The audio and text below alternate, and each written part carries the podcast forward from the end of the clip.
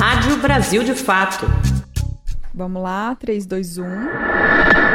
Toda vez que vocês falam pra não botar alguma coisa no clipe, pode ter certeza que vai aparecer no clipe. Então coloca isso. Vamos de novo? Vamos de Ficou novo. ruim. Calma aí, o Genuíno tá achando que acabou de verdade. Genuíno. Entre os shakes. Shakes, aqueles shakes com aquela roupa.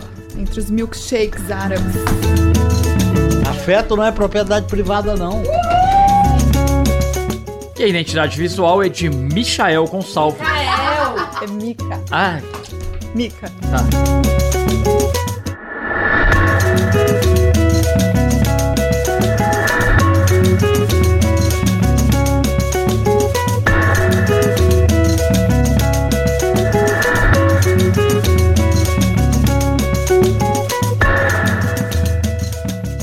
Estamos começando mais um episódio do 3x4, o podcast de política do Brasil de fato. Eu sou Igor Carvalho e aqui do meu lado, dividindo a bancada comigo, temos a minha amiga, jornalista premiadíssima e diretora deste programa, Camila Salmácio. Oi, Igor, tudo bem? Tudo bem, Camila? Sabe, nesta semana, o foco do 3x4 é a 28ª Conferência Climática das Nações Unidas, o mais importante evento global do segmento, mas que tem como um dos atores fundamentais o Brasil, que irá sediar a conferência em 2030 na cidade de Belém, no Pará. Líderes de organizações de mais de 200 países estiveram reunidos em Dubai para realizar um balanço da ação climática pós-Acordo de Paris de 2015 e propor novos compromissos de combate ao aquecimento global. No entanto, o debate para limitar o aumento da temperatura média da Terra em 1,5 grau centígrados ganhou novos destaques nos últimos dias com a discussão em torno do uso dos combustíveis fósseis. O acordo entre 195 países avança ao reconhecer a transição energética, mas não prevê a eliminação total do uso de petróleo, carvão e gás. Para falar disso, a nossa querida jornalista Nara Lacerda, que normalmente divide comigo esta bancada, está em Dubai como correspondente especial do Brasil de Fato, acompanhando o resultado dessa COP e trazendo informações de extrema importância e quentinhas aqui pra gente, não é mesmo, Nara? Seja bem-vinda! Obrigada, Igor, que saudade. A verdade é que eu queria que vocês que estivessem aqui comigo, viu? E não que a gente estivesse fazendo isso online. Nara, obrigado por, por estar aqui conosco. Tem um fuso é, generoso aí. E também José Genuíno de volta à bancada do 3x4 para analisar a COP28 conosco.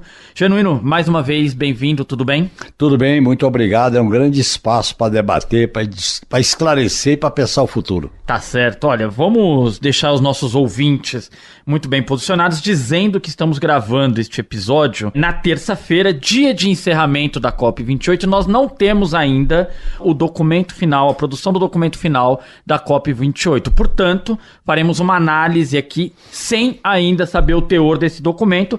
E aí eu já vou jogar para Nara. Então, Nara, nos diga, por favor, o que te chamou a atenção, o que te pareceu mais importante nestes dias de cobertura da COP em Dubai. É a minha primeira COP, né, Igor? Então eu não posso fazer comparações com as anteriores, mas a gente cobriu as COPs anteriores é, de longe, né? E a gente sempre tinha aquela sensação de que, ah, é mais do mesmo, eles vão chegar a acordos subjetivos, que não trazem nenhum planejamento concreto, no fim, muito pouco disso vai ser colocado em prática e tudo bem, vai passar. A gente sente isso, Igor, a gente da nossa idade, e acho que o genuíno aí também, desde a Eco 92, né? Essas coisas acontecem, são lindas, enfim, cheias de energia boa, participação popular, e no fim não muda muita coisa. Aqui esse ano, Igor, é, eu tive a sensação, e eu vou fazer essa ressalva, eu não sei se é porque eu estou aqui, mas eu acho que não. Todos os colegas, inclusive os mais experientes, a gente está numa delegação que tem colegas que já cobriram todas as COPs, estavam com uma esperança um pouco maior de que talvez, é, por causa da urgência do problema da crise climática, é, as decisões que iam sair daqui iam ser pela primeira vez decisões concretas.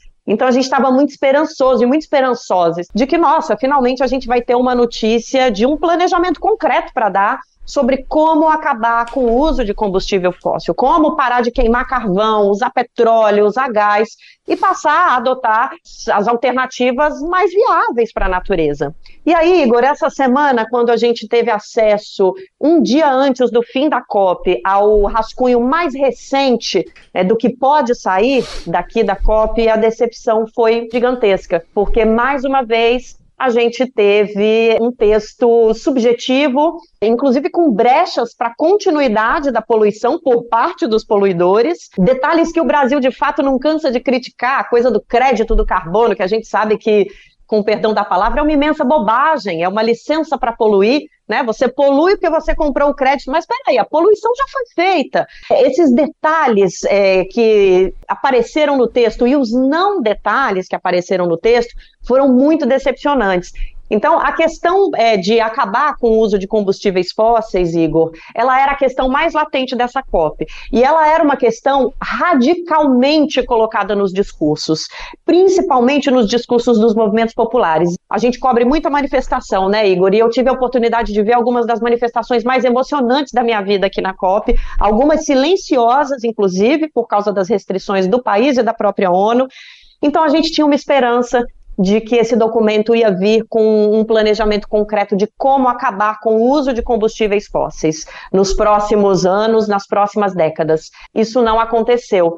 Então, acho que, para te falar a verdade, viu, amigo, a gente já está aqui agora, até naquele momento pós-luto, em que a gente começa a fazer aquelas piadas meio sem graças, mas que servem para a gente, pelo menos, conseguir digerir um pouco desse tapa na cara que foi esse rascunho de um possível texto final, Igor. Nara, me chama muita atenção você falar das manifestações, dos protestos, porque a imprensa também, né, deu, deu foco a isso. Em muitos momentos eu vi essas manifestações aqui e eu queria que você contasse um pouquinho do papel dessas entidades, desses grupos. Eles têm alguma incidência, né, nessas decisões? Ou eles trazem uma narrativa da luta? Como é que você viu tudo isso aí? Camila, é, é, é, muito impressionante ver a participação popular nessa COP, e pelo que eu tenho ouvido dos colegas mais experientes, essa COP, apesar de estar sendo feita numa cidade muito controlada, por exemplo, aqui em Dubai, não é permitido fazer manifestação na rua. E a gente que cobre COP, que vê as COPs acontecendo há alguns anos, a gente sabe que toda a COP, a cidade sede é tomada por manifestações, mas tem dois anos que isso não acontece, desde o ano passado no Egito, também um local mais controlado, as COPs estão tendo manifestações só nesses ambientes internos.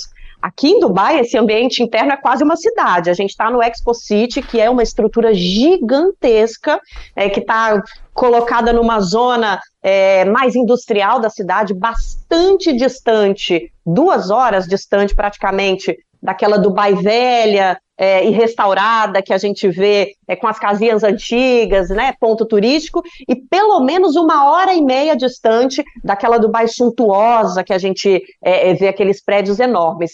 É, é uma cidade colocada nessa região de Dubai. E as manifestações foram feitas dentro dessa pequena cidade, digamos assim, do Expo City, mas na rua não teve nada. E a distância é tão grande, Cami, que é, eu imagino, eu não conheci Dubai, a gente só teve a oportunidade de ficar aqui, onde nós estamos, né? O trabalho é muito.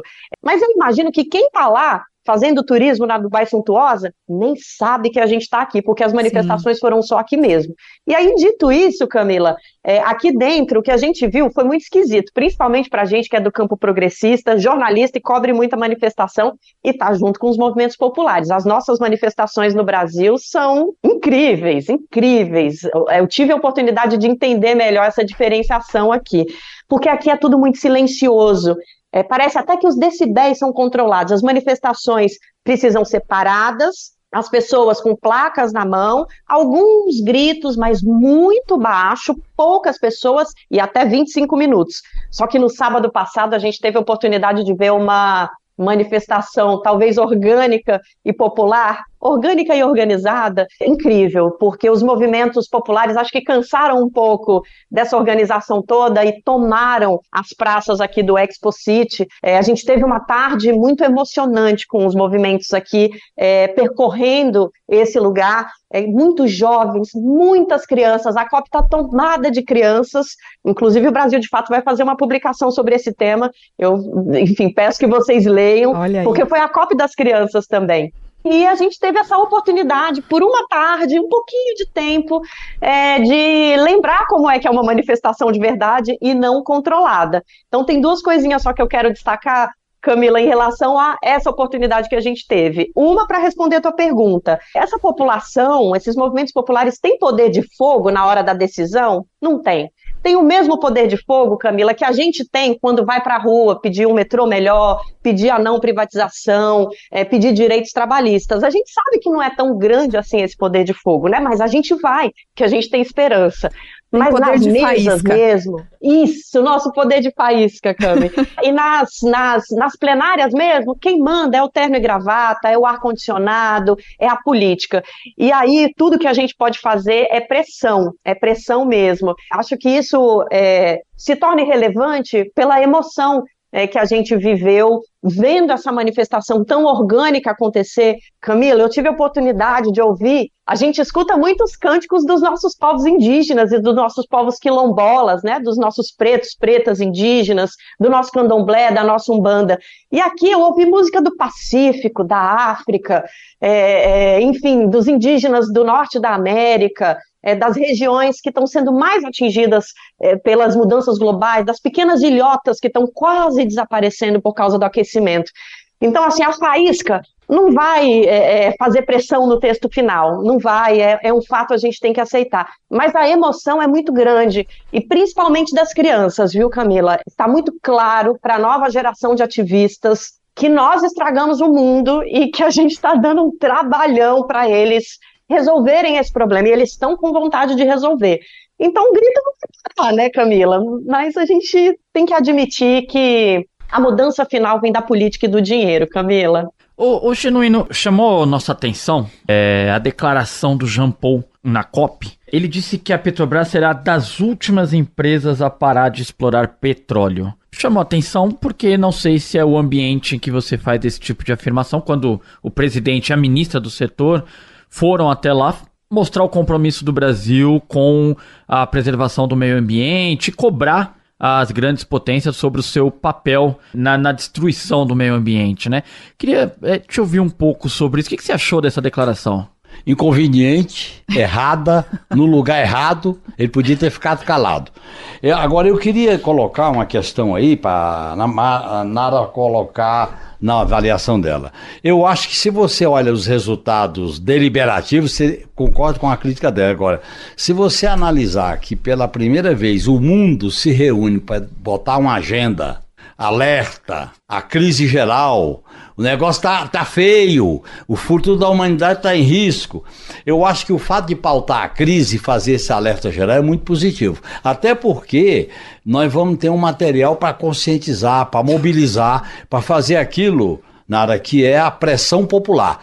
A política só tem efeito quando ela é expressão da soberania popular do povo, dos movimentos, de todas as áreas que se manifestam para defender o futuro da humanidade sem exploração. Agora, sem exploração e sem capitalismo, né? Porque o capitalismo é o sujeito oculto que está manietando, que está orientando as mãos que não querem escrever na resolução da COP28 a diminuição do efeito estufa. Esse é o problema, que são interesses poderosos e nós temos que ter essa noção. A luta pela preservação da natureza, ela envolve também uma discussão sobre o sistema de exploração dos humanos e da natureza. Agora, o fato de alertar, de pautar, de criar todo esse clima, eu acho que é muito positivo. O pior é se não tivesse acontecendo nada. Desde Rio 92, que isso é um momento importante que se discute o mundo.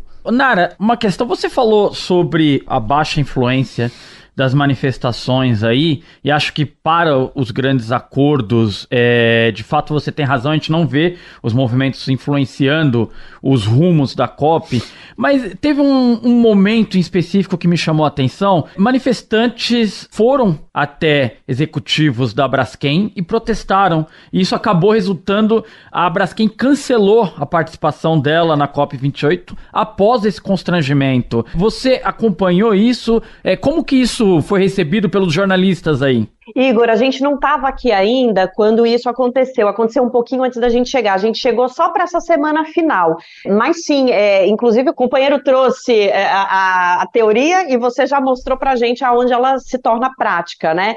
E é isso, é, nas, nas, grandes negociações, os movimentos populares é, realmente não interferem muito. Mas nessas é, médias e pequenas, ou até grandes, porque eu diria que a não participação da Braskem aqui é, é algo, um fato grandioso que os movimentos populares brasileiros conseguiram, a gente tem influência. E essa pressão política do povo ela é muito importante, principalmente para algumas determinadas nações, as nações mais democráticas. A gente sabe que no Brasil, por exemplo, a gente tem uma voz e a gente faz alguma diferença quando a gente vai para a rua. Então, os brasileiros aqui, é, os movimentos brasileiros que estão aqui e da América Latina também, é, tenho certeza que eles vão influenciar muito. Por exemplo, ontem, no penúltimo dia da COP, o nosso dia começou aqui com uma entrevista com o Antônio Guterres, secretário-geral da ONU. E ele fez a seguinte cobrança: olha, não adianta a gente colocar metas gerais para o mundo aqui na COP, por mais objetivas que elas sejam, e os países não nacionalizarem esses processos. Então, cada país precisa, nos próximos dois anos, até a COP do Pará, que eu acho que a gente precisa falar um pouquinho dela daqui a pouco também, e colocar em prática planos planos muito minuciosos e muito é, objetivos para conseguir alcançar a principal meta, que é parar de emitir gases de efeito estufa, né? E que é parar de usar os combustíveis fósseis. Para isso, o Genuíno tem toda a razão. O que a gente sente aqui na COP vai ser levado para o Brasil e as nossas manifestações do Brasil, a partir de agora, vão passar a fazer diferença na nacionalização desses objetivos. Isso a gente tem força para fazer. E a gente tem força para fazer isso no Brasil, pedindo mudanças é, no uso excessivo das geradoras que não são as hidrelétricas, embora a gente saiba que as nossas hidrelétricas também causaram bastante impacto né, no momento da implementação. Na Europa, por exemplo, os movimentos populares agora vão ter mais elementos depois dessa COP para falar: olha, a gente precisa parar de emitir e a gente precisa ajudar os países em desenvolvimento também. Como é que a gente vai bancar isso? É, nos países do Pacífico, as comunidades indígenas tradicionais que estão aqui daquelas aquelas pequenas ilhotas, voltam para casa agora com novos elementos para pressionar os governos locais e para lembrar o mundo que eles existem. Então, acho que nesse sentido, Igor, o exemplo que você traz da Braskem é incrível, é, porque a gente fez uma repercussão sobre a presença dessa empresa que acabou de causar um desastre numa das cidades mais interessantes que o Brasil tem. Aliás, o Brasil só tem cidades interessantes, né? Afundou bairros de uma cidade inteira, veio para cá tirar onda e a população falou não os movimentos populares falaram não e ela deu um passo atrás. Então, esses, essas vitórias, elas também têm que ser muito comemoradas e a gente volta para casa com mais força, sem dúvida. Mas é um pouquinho decepcionante a gente não conseguir fazer esse movimento global, porque a esperança era muita, viu, gente? Muito bom saber esses bastidores de quem tá lá, de quem cobriu, sentiu essa efervescência na pele. Acho que a gente não vai ter resultados assim dentro das nossas expectativas, mas eu acho que a gente produziu muita coisa aí para discutir nos próximos tempos, né, Nara? Obrigada demais, viu, por tirar um tempinho, vir falar com a gente aqui. A gente te espera de volta aqui nessa bancada, viu? Obrigado, Nara. Até semana que vem, viu? Até semana que vem, gente. Eu quero só falar que as expectativas para a COP do Pará aqui são gigantescas. A gringaiada, acho que eu posso usar essa palavra até de maneira carinhosa, está muito esperançosa com as manifestações e com o espírito brasileiro para a próxima COP. Tá todo mundo cansado de COP controlada. O Brasil tem que se preparar. E queria também pedir desculpa um pouquinho pela minha fala sorridente. Eu estou muito emocionada de estar aqui. É porque a energia dos movimentos populares aqui, gente, é gigantesca e entra no coração da gente. Não tem como, mesmo com a decepção, sair daqui sem um pingo de esperança. A gente sai com esperança sim. E queria agradecer vocês por terem é, lembrado que eu estou aqui, que eu estou com muita saudade do podcast. Estou muito feliz de estar com vocês, mesmo que só um pouquinho, viu? A gente também. Bom retorno para você e a gente te ouve aqui na semana que vem.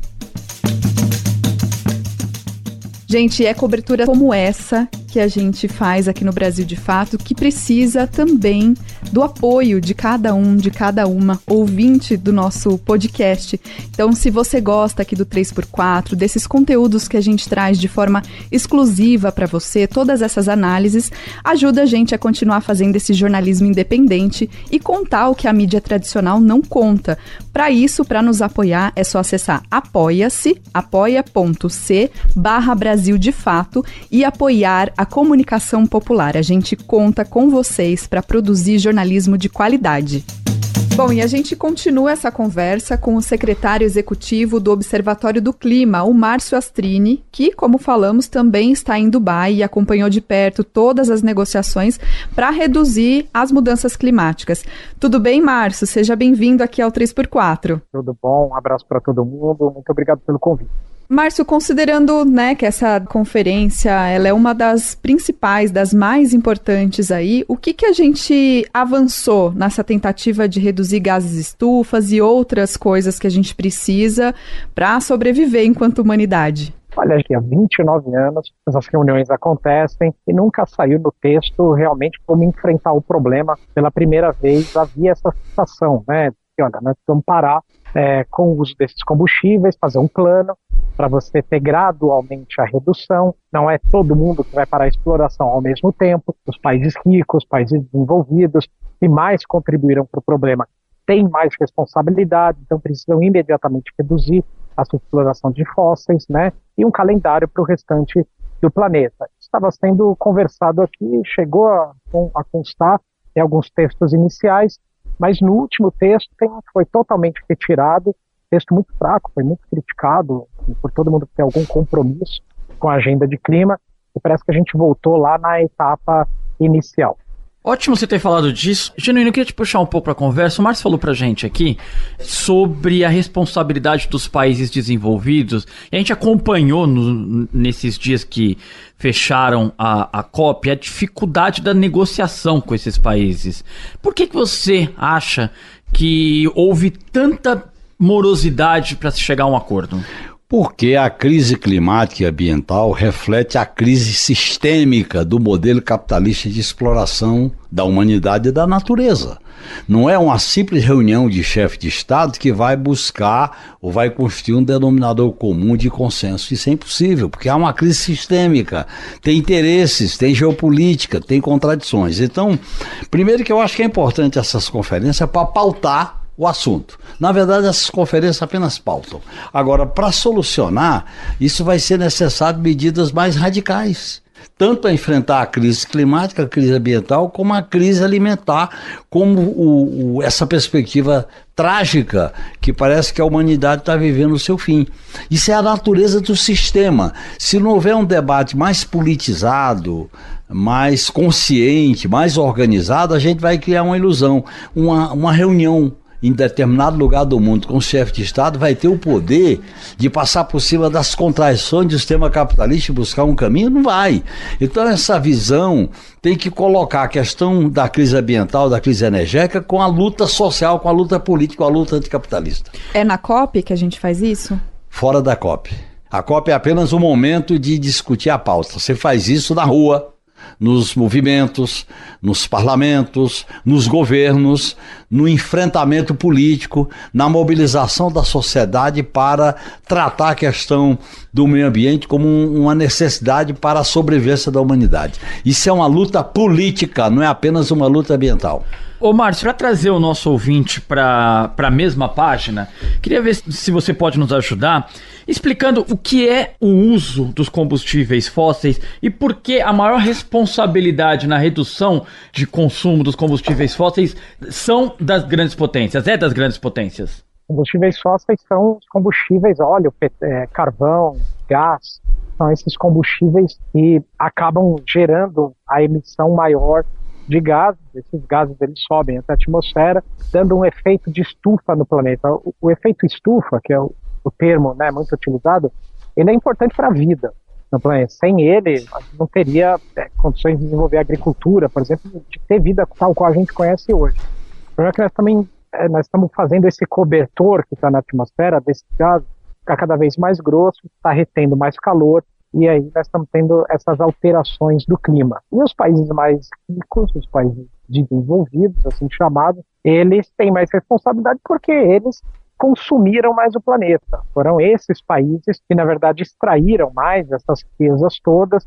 São dentro desses países que você tem um padrão de vida totalmente insustentável né, que a riqueza está concentrada é, e essa riqueza queima gases de efeito estufa muito mais do que o restante da população. Então, só para a gente ter uma ideia, 1% hoje da população mundial queima mais gases de efeito estufa do que metade do planeta. Então, é, é quem anda de iate, é quem anda de jatinho, é quem anda de é, de luxo, e, enfim, com motores enormes, consome mesmo o planeta de uma forma geral.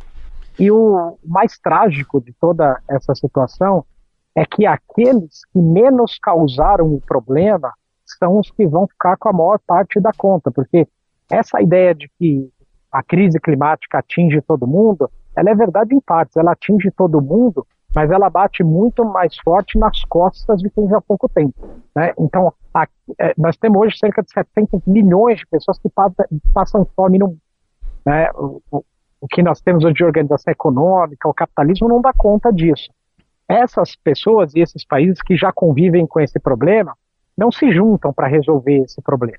Né? Então, muitas vezes, você fica mesmo com a ilusão de que esses chefes de Estado vão se reunir aqui e vão olhar e dar alguma solução coletiva. Não vão. A grande maioria das vezes, eles estão aqui para olhar para os seus interesses. Sim. Só que essa crise do clima, ela vai sendo cada vez mais agravada quando os países vão olhando só para os seus interesses. E aí a enchente, a seca, o desequilíbrio todo climático, ele vai causando uma série também de desequilíbrios econômicos maiores do que o que a gente tem. Quando quebra uma safra de arroz no Brasil, aumenta o preço na gôndola do supermercado. Para o rico, pagar cinco reais a mais no quilo do arroz, talvez não faça a menor diferença para ele. Agora, para quem é, já tem pouco para sobreviver, cinco reais é a diferença entre comer e não comer. Né? Então é isso, é disso que nós estamos falando. Isso aqui não é uma agenda de cientista, diplomata, isso aqui é uma agenda social. Mudança de clima é uma fábrica de produzir pobreza, de aumentar as desigualdades sociais ao redor do mundo. Quem está aqui decidindo é exatamente quem cria as desigualdades sociais. Nós tem muita gente aqui, presidentes de países, que, por exemplo, estão aqui conversando sobre clima, fazendo um discurso bonito, mas quando voltam para sua casa, fecham as fronteiras para receber imigrantes, por exemplo, que estão fugindo de guerra. Sim. Ou pior, são uhum. eles né, estão financiando as guerras ao redor do mundo. Então, é, realmente é, é uma situação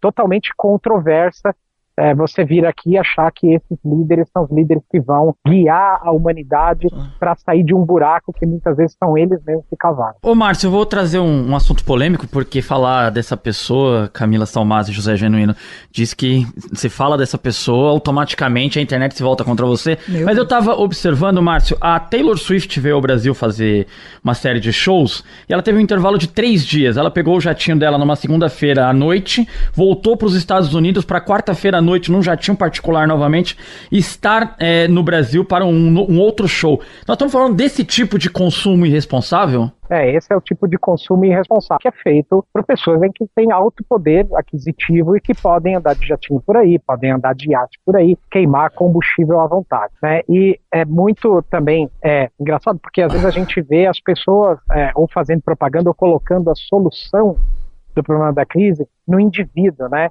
Recicla, consome menos. Como é, se a pessoa ganha um salário mínimo, ela tivesse escolha de consumir menos. Às vezes ela, não, ela gostaria de consumir um pouco mais e não acontece. Eu acho que tudo é válido, sabe? É, quando a gente está falando de clima, meio ambiente, o meio ambiente tem que ser uma consciência de todos, todo mundo tem que fazer o seu esforço, mas tem algo que é mais efetivo do que qualquer reciclagem, do que qualquer circunstância individual é, no, no dia a dia. Essa ação do cidadão, ela acontece uma vez a cada dois anos no Brasil, que é o voto. A gente teve um governo agora, por escolha da, das pessoas nas urnas, era um, um, governo que, se ele fosse seguido ao redor do mundo, os outros países tivessem o mesmo padrão do governo Bolsonaro, a gente podia esquecer, já a crise climática estava muito pior, podia esquecer qualquer esperança de a gente ter uma me melhora nessa questão ambiental. Então, o poder ali na hora do voto, ele é que faz a maior diferença e também esses ricos e milionários de países é, super desenvolvidos e super ricos que precisam fazer o que nunca fizeram, né? Olhar pelos outros, tomar as suas responsabilidades e fazer as ações corretas aí, é, em vários aspectos, mas principalmente nessa questão do clima. Fazer o básico, né, Genuíno? Fazer o básico, mas há um problema. A acumulação de riqueza e de lucro não está tendo limite. O capitalismo sempre estabeleceu uma espécie de alto limite. Agora não tem limite para o consumo, para a mais-valia, para o lucro e para a, a degradação social. Veja a fome, a miséria, a crise alimentar a crise energética e a crise ambiental. O problema é que simplesmente é, de dois em dois anos, no caso do Brasil, principalmente os anos pares, a gente ter a soberania popular, eu acho que não é suficiente. Tem que haver um movimento de frente popular de massa no mundo inteiro que coloque essa questão como objetivo central. Para salvar a humanidade e o planeta, nós temos que fazer enfrentamentos contra o sistema de exploração que atinge a natureza e atinge as pessoas. Esse é o grande problema. Não adianta só a eleição, não adianta só a reunião de Dubai, não adianta só a reunião de Belém, porque fica essa questão você não resolve só com eventos. Você tem que resolver com luta, com mobilização, com enfrentamento, com crise para colocar outra perspectiva para o futuro da humanidade.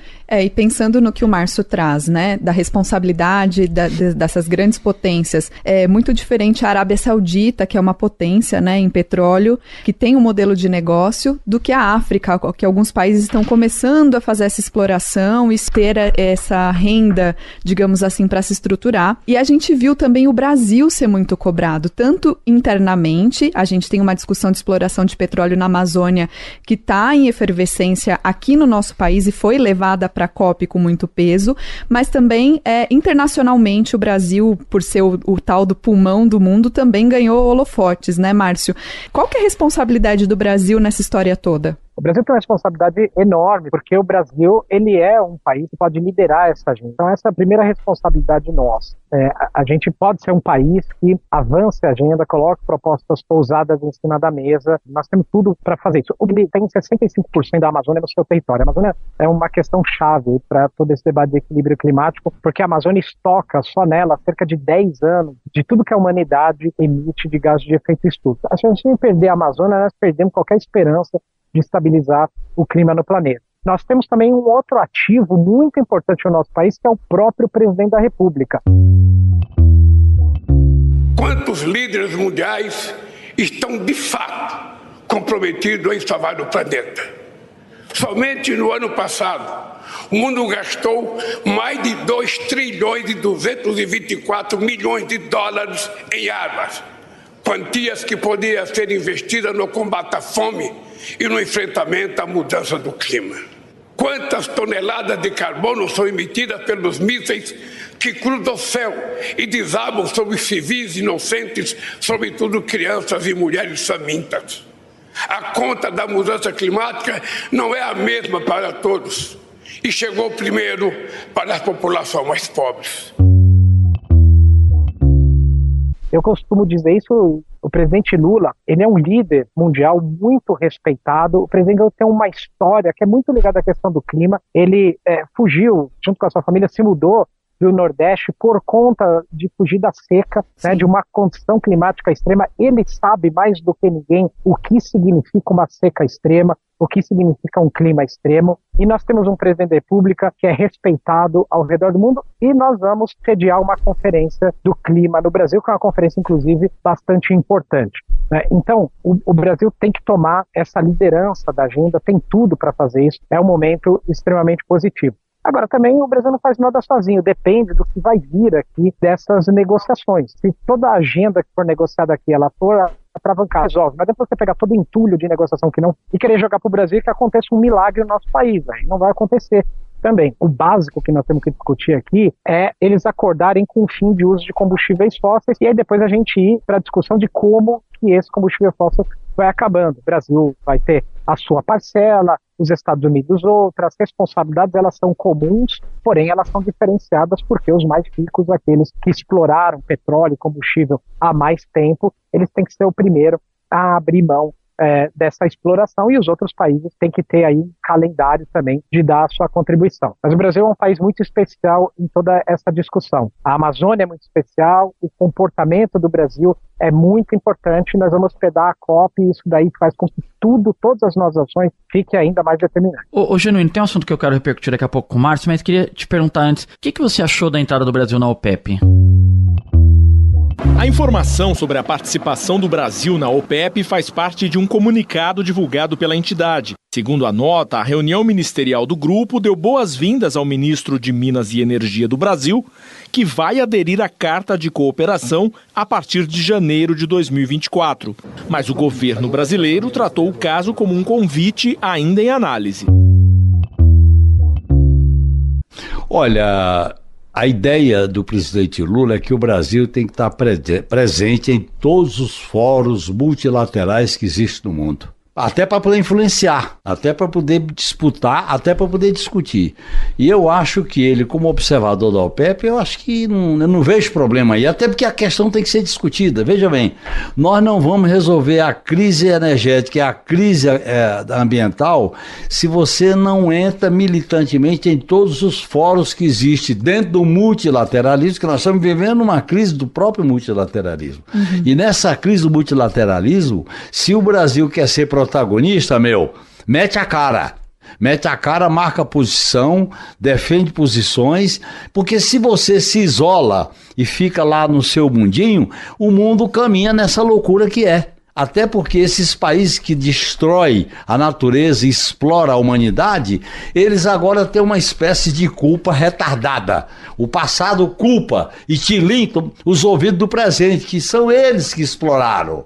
Quem explorou a floresta, quem explorou a natureza, quem explorou o petróleo, quem tinha carvão, era o capitalismo que se desenvolveu. Então, o grande problema é que a discussão da transição ecológica, ela mexe com aspectos da organização capitalista da humanidade.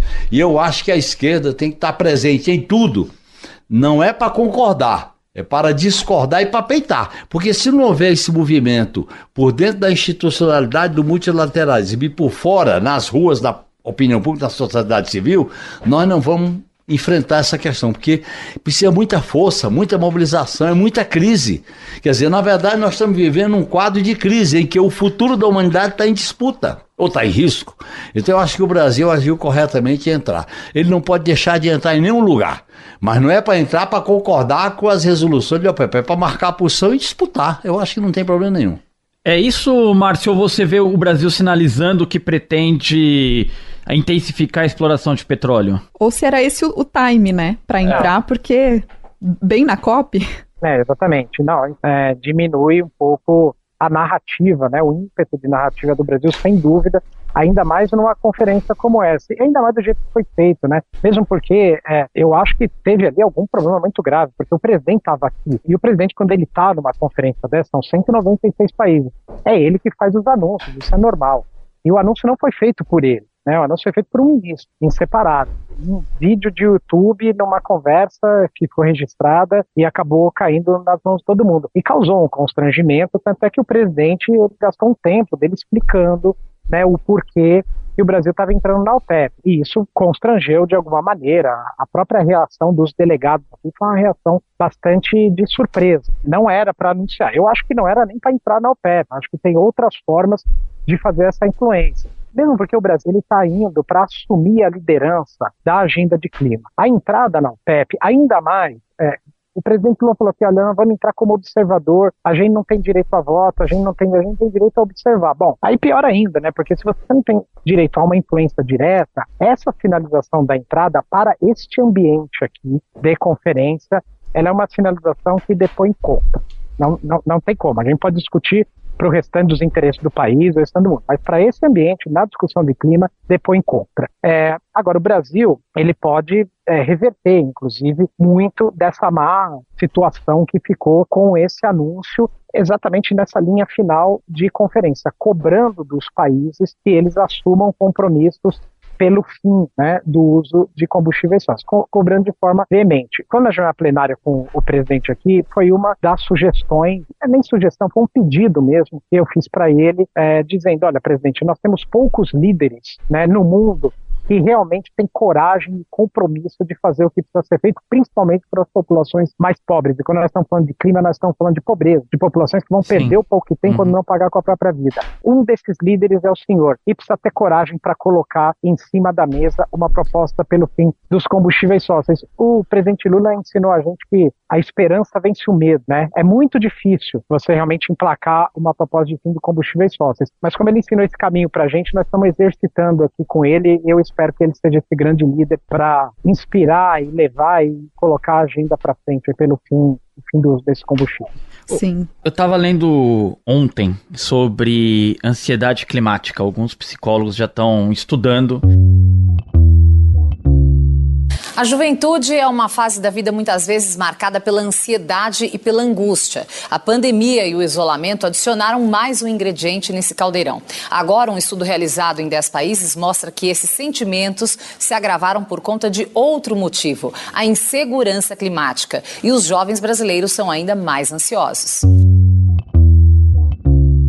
São pessoas que já apresentam algum tipo de distúrbio diante de notícias de situações irreversíveis é, no meio ambiente que podem comprometer a, o seu futuro e das próximas gerações. Então, vou deixar o alerta aqui, porque eu vou fazer uma pergunta agora ao, ao Márcio, deixar os mais sensíveis a esse assunto. Márcio, o que seria ponto de não retorno? O quão distante estamos dele?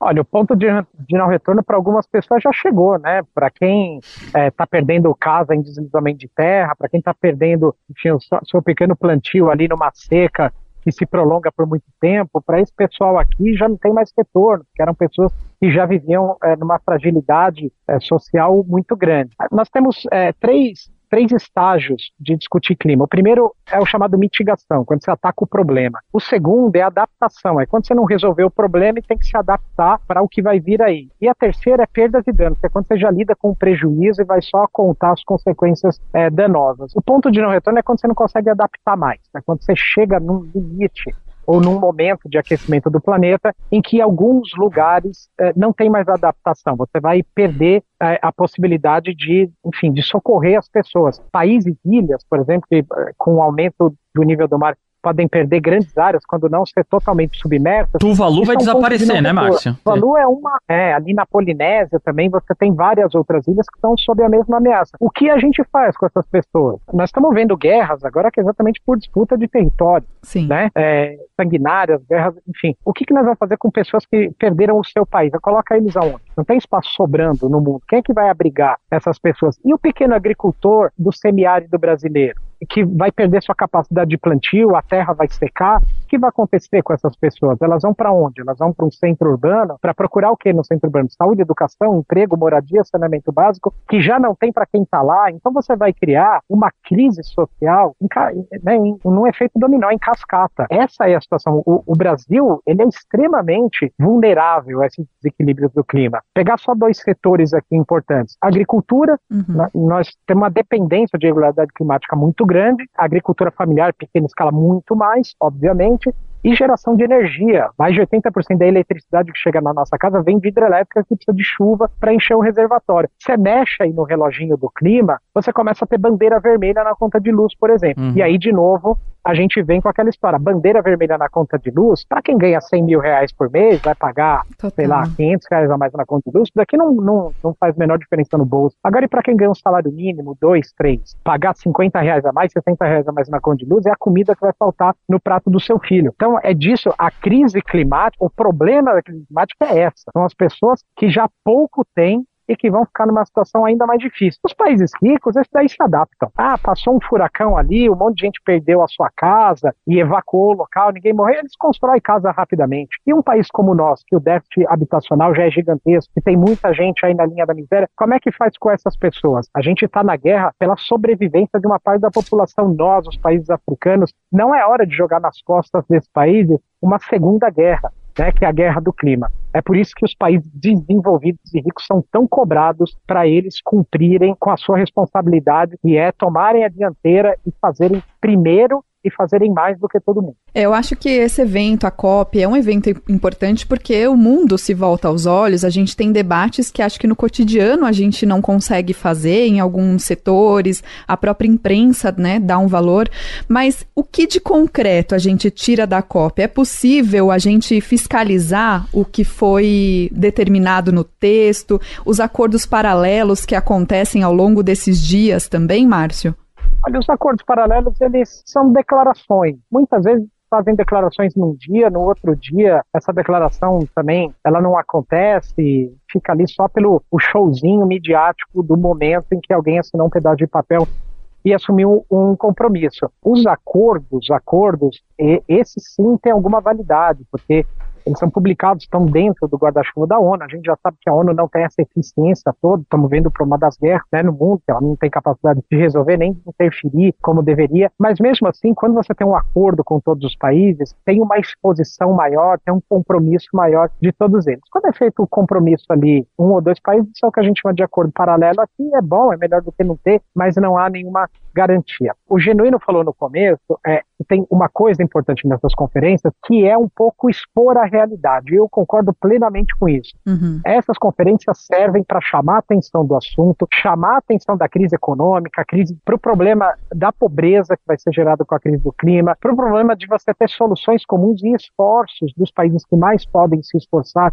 e o quanto que eles não fazem. Então é muito importante as pessoas prestarem atenção no que está acontecendo aqui, porque aqui estão presentes todas as contradições do planeta. E cada vez que eles não chegam num acordo aqui, são vidas que vão ser perdidas. Cada vez que eles sabem, não abrem mão é, lucros, não abrem mão dos seus domínios, não abrem mão das suas posições de, né, de predominância no planeta, não olham pelo outro, não agem em solidariedade às outras nações, vai se agravando ainda mais a crise econômica que a gente tem, a crise social que a gente tem, e é importante as pessoas terem isso como um alerta, porque se sabe qual é o tamanho do problema, se sabe qual é a solução. A escolha, muitas vezes, é dar uma banana para quem está ali perdendo a vida da sua população. Então, isso é muito importante as pessoas olharem, pressionarem, refletirem que mundo nós queremos, porque neste que a gente vive com as regras atuais, nós estamos caminhando para um precipício. E muitas vezes o que a gente vê nessas conferências é o pessoal pisando no acelerador. Com certeza. E a gente já começa a olhar também para a COP30, né, que o Brasil vai sediar aqui em 2025,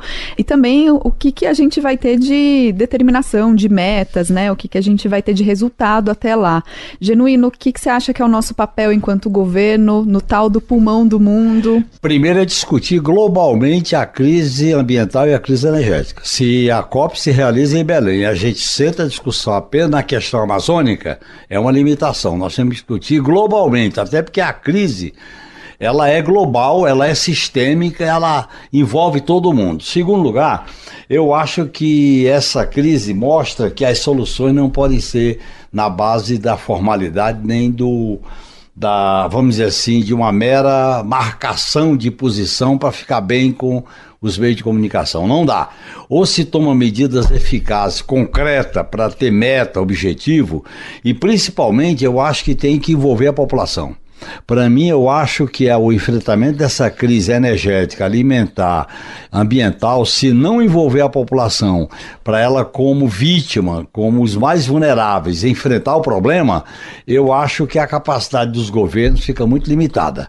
Essa governabilidade que existe hoje no mundo, ela é totalmente impotente para enfrentar o tamanho do buraco, o tamanho da crise. Porque você Sim. tem muitas contradições, muitos interesses, e você tem um multilateralismo que vai aprofundar essa crise, mas as instituições multila multilaterais não têm força, não têm legitimidade para enfrentar isso. Nós temos que criar um outro movimento de baixo para cima. Eu estou insistindo no movimento da sociedade dos movimentos sociais, dos movimentos a populares, luta a luta popular para discutir a questão ambiental vinculado com a pauta econômica, com a pauta cultural, com a pauta social. Se a gente não botar a pauta ambiental no, na pauta global do, da alternativa popular, a gente fica muito limitado para ter força para peitar, força para questionar, força para denunciar. É, eu fico muito feliz quando eu vejo numa reunião, quando eu vejo o interesse da CONTAG, do MST, da CUT, dos professores, dos estudantes, dos quilombolas, do movimento negro. É isso que nós precisamos na agenda de crime. Isso daqui não é discussão de diplomata, ambientalista, pesquisador, não. Isso aqui é a discussão de massa, nada vai se movimentar. Não é discussão de punhos e rendas. É, exatamente. Nós, nós precisamos é das pessoas mobilizadas, na visão de mobilização, na visão de cobrança. A gente sabe que na política as coisas só acontecem dessa forma, dentro do nosso país. Imagina quando você junta 196 países para discutir, e aqui está todo mundo junto, na 99% do tempo, todo mundo junto, mas os países estão para defender os seus, né? Então, a gente precisa de uma movimentação global mesmo e da exposição da falência do sistema econômico e social que a gente vive no mundo essa exposição precisa ser feita, porque é esse sistema que nos trouxe até aqui, não vai ser ele que vai nos tirar. Nós vamos precisar encontrar outras formas de governar o planeta que não com isso que está aqui. Essa é a grande contradição, inclusive, dessas conversas e desses acordos que acontecem. E mais uma coisa bem rápida é sobre a COP, que vai ser na Amazônia, e concordando de novo que o Genuíno falou uma coisa muito importante. A COP é na floresta, mas a COP não é da floresta. Isso. É, a gente tem que tomar vantagem de que está acontecendo na Amazônia, mostrar o que está acontecendo lá, mostrar o lado bom, mostrar que tem alternativa, que o Brasil sabe o que fazer com a Amazônia, que a gente precisa de investimento para tirar a renda da floresta, dar renda para as pessoas que moram lá, sem destruir a floresta. Isso é plenamente possível. Agora, uma COP que discuta apenas floresta é o sonho de qualquer petroleira. Claro. Né? qualquer petroleira quer isso, quer que você faça uma conferência só para discutir floresta. Principalmente né? aquelas que estão na dele. faixa equatorial da Amazônia. Exatamente. Então, a gente vai fazer a COP no Brasil, mas a COP é do clima. Isso. Essa pergunta não estava no nosso roteiro aqui, vou puxar a dica cultural, mas você é uma pessoa que acompanha essa temática há muito tempo. Eu quero saber como que você saiu dessa COP, qual que é o seu sentimento? Olha, é o mesmo de todas as COPs. Eu, é uma coisa que eu me balizo, que assim, eu vou chegar em casa e vou dizer o que para minha filha. Eu fiquei aqui duas semanas, vou sair daqui, minha filha tem é adolescente, tem 17 anos, eu vou chegar em casa e vou dizer o que para ela sobre o futuro dela, dado o que foi discutido aqui. Inevitavelmente eu falo para ela desculpa, desculpa, mas de novo nós não conseguimos, não tem nada que garanta que vocês aí, adolescentes, os mais jovens, não vão herdar um mundo pior do que aquele que a gente pegou tem uma frase, um dado, que diz sempre o seguinte, que a gente, é, a gente deveria encarar sim, né, todas essas discussões, que nós, a nossa geração aqui, a minha, ela não herdou nada de ninguém, a gente não herdou esse planeta de ninguém, a gente pegou emprestado da futura geração. Né, e nós estamos lidando muito mal com esse empréstimo. A gente vai sentir algum efeito dessa crise climática, mas a coisa continua do jeito que está. Quem vai pagar o preço mesmo essa próxima geração que vem por aí, a coisa vai ficar bem difícil para eles. Sem dúvida, acho que eu compartilho do seu sentimento, é por isso que eu quis te perguntar. E aí aproveito já para engatar aqui e saber qual que é a sua dica para quem está ouvindo. Eu não queria sair com esse sentimento de catástrofe, né? A gente tem, acho que tem muita luta pela frente e a cultura também nos ajuda a fazer essa disputa de narrativa, né? A pensar um pouco mais, pensar saídas para esse grande problema de toda a humanidade. Então, Marcos, queria que você trouxesse para a gente uma indicação, o que, que você tem visto, lido, ouvido, que acho que vale a pena nesse episódio. Eu vou trazer uma, uma indicação bem como é que eu vou dizer? É um, é um filme bem de Hollywood mesmo, assim, mas eu acho ele legal porque ele reflete um pouco toda essa discussão que nós estamos tendo aqui de um mundo, né, tendo igualdade muito grande. É um filme que tem brasileiros, né? Que chama Elysium. É, a Terra ela está devastada, ela tem pouca capacidade de produzir comida, água. As pessoas vivem numa miséria muito grande. E aí você tem uma casta da humanidade que montou um satélite fora do planeta e lá eles vivem numa paz absoluta, com toda a riqueza, curando todas as doenças, com toda a educação, todos são lindos, felizes, banho tomado, cheirosos para sempre. E os milhões, bilhões de pessoas vivem numa miséria, pegando lixo, sem perspectiva de vida, e enquanto os outros lá vivem é, na gastura e na fartura. É, é, muito importante ver. Isso é um filme que, enfim, é uma produção de Hollywood, mas é, não deixa de ser uma crítica às desigualdades acentuadas. E elas estão se acentuando cada vez mais no mundo. A crise climática é isso, ela vai deixar um legado, uma conta gigantesca para uma parcela enorme da população e vai ter um grupinho de privilegiados que vai fazer ali a sua bolha, viver bem, obrigado. A eles não vai chegar essa crise. É contra isso que a gente luta. Às vezes a gente chama de catástrofe, mas eu diria o seguinte: temos que pintar a realidade como ela é para gerar revolta nas pessoas e gerar ação. E as pessoas não é, se conformarem com o que está acontecendo. Talvez isso seja o mais importante. Com certeza. Ótima dica, Márcio. Muito obrigada, viu, pela sua participação aqui no episódio. A gente volta a se falar em breve, porque esse é um dos principais assuntos, eu acho que daqui para frente, né? é um dos principais assuntos e um assunto muito importante para um país como o Brasil, que é extremamente desigual, depende do clima para uma parte boa da sua economia e a gente tem que popularizar essa discussão. Isso daqui é um, uma discussão, uma briga social. Né? A gente está cada vez mais movimento, mais pessoas entendendo o que está acontecendo aqui e se juntando à luta. Valeu, Márcio. Boa volta para o Brasil. Obrigado, bom trabalho para vocês. Genuíno querido, sua dica de hoje. Olha, em primeiro lugar, eu queria dar um pitaco aí que a catástrofe não acaba com a crise. A catástrofe não é de morte morrida, tem que ser de morte matada. Se não houver uma ação consciente, organizada e coletiva para enfrentar a catástrofe, ela produz desespero, individualismo, caos. E veja o que está acontecendo em alguns países do mundo, como aconteceu no Brasil em 2018, que aconteceu na Argentina, lamentavelmente, na Itália, lamentavelmente, o que pode acontecer nos Estados Unidos. Eu acho que a mobilização política é fundamental. E no meu modo de entender, essa mobilização política tem que enfrentar o sistema. Porque essa crise tem uma, um sujeito oculto.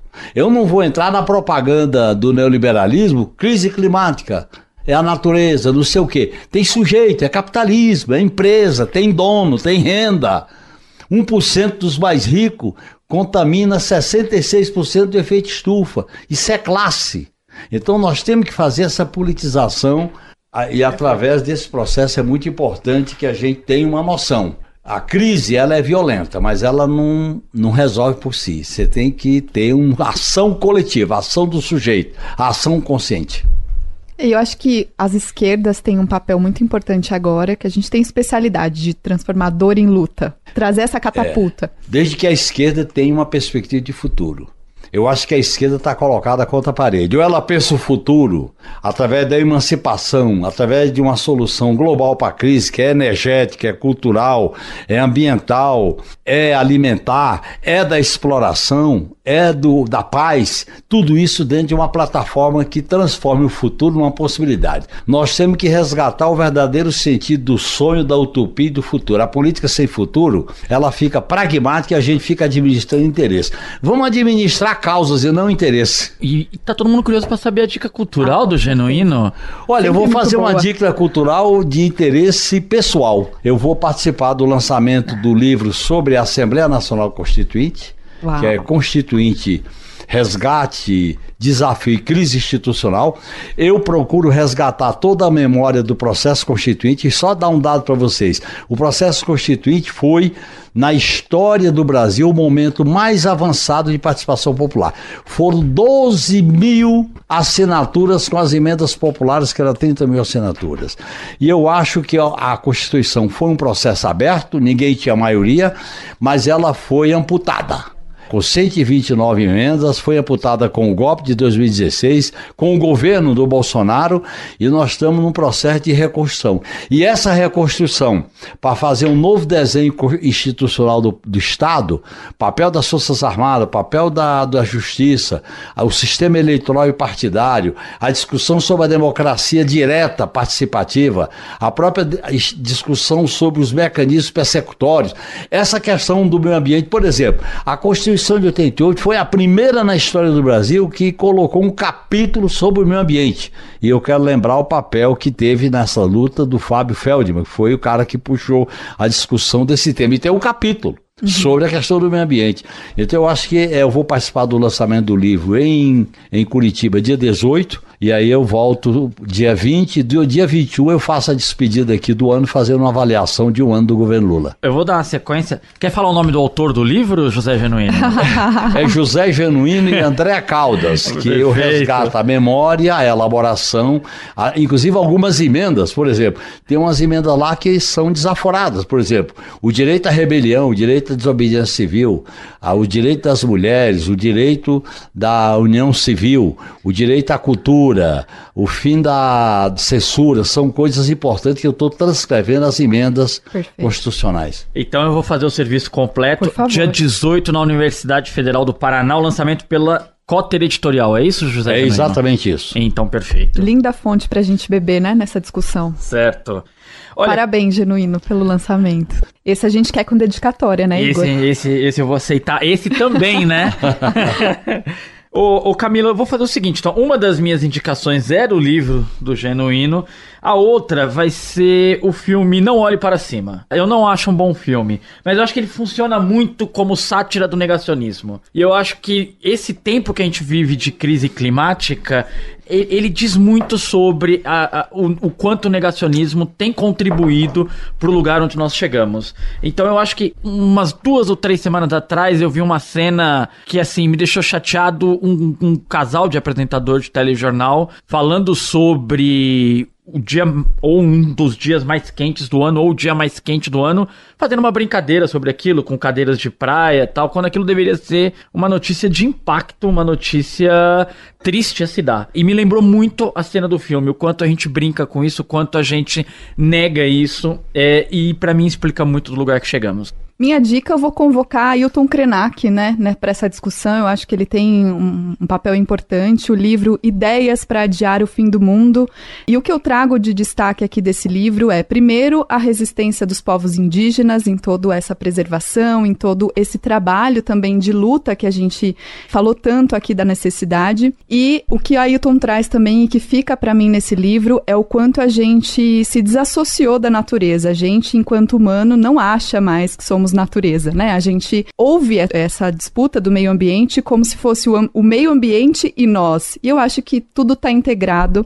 Eu acho que isso é muito importante trazer para o debate, porque a gente passa a olhar para essa discussão de um modo diferente, de um modo mais humanizado. Então, a minha dica de hoje é Ideias para Adiar o Fim do Mundo, do Ailton Krenak. Aliás, sobre o Ailton Krenak, eu quero lembrar que na Constituinte foi aquela cena da tribuna do Isso. parlamento em que ele pinta, pinta o, rosto. o rosto preto.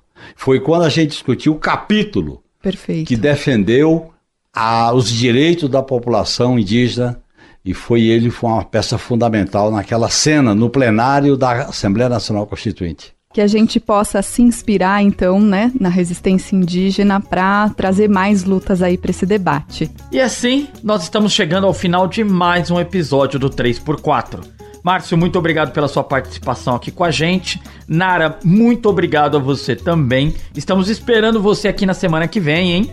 E Camila, muito obrigado.